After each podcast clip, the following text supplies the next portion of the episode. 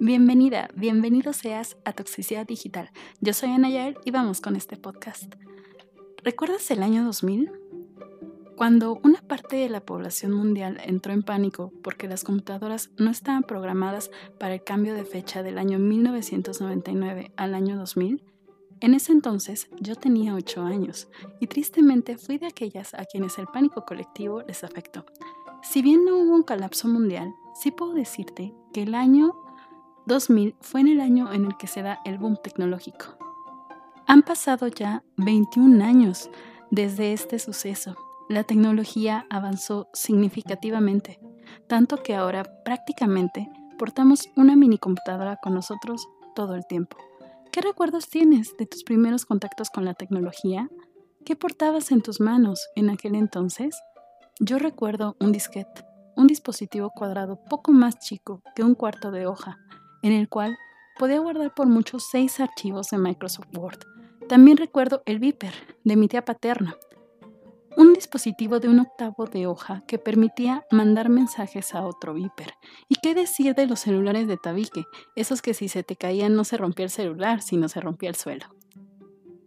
Es el año 2021 y actualmente tengo conmigo un Motorola G6 Plus, a lo largo de estos años, y desde que tengo 11 años, cuando tuve mi primer celular, uno pequeño, hasta ahora he tenido varios dispositivos en mis manos. Tres Sony Ericsson, un Pantech Espiga, aún extraño ese celular, un iPhone, lo odié, malditas actualizaciones, un Xperia, un Motorola G5 creo, y el actual, el Moto G6. Y bueno, puedes decir, ella sabe mucho de tecnología, déjame decepcionarte un poco, porque no, no es así. Mi desconocimiento en tecnología es tan profundo como el mar. Sí, soy millennial, de 27. Ya mejor dejémosle en 28.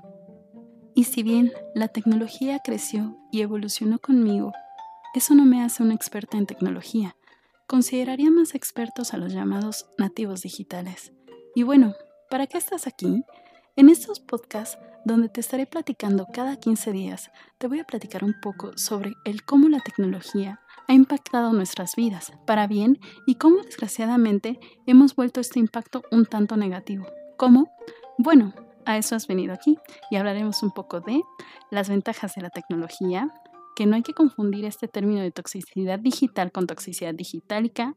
La toxicidad digitálica es una toxicidad que da por usar medicamentos que se usan para tratar afecciones cardíacas.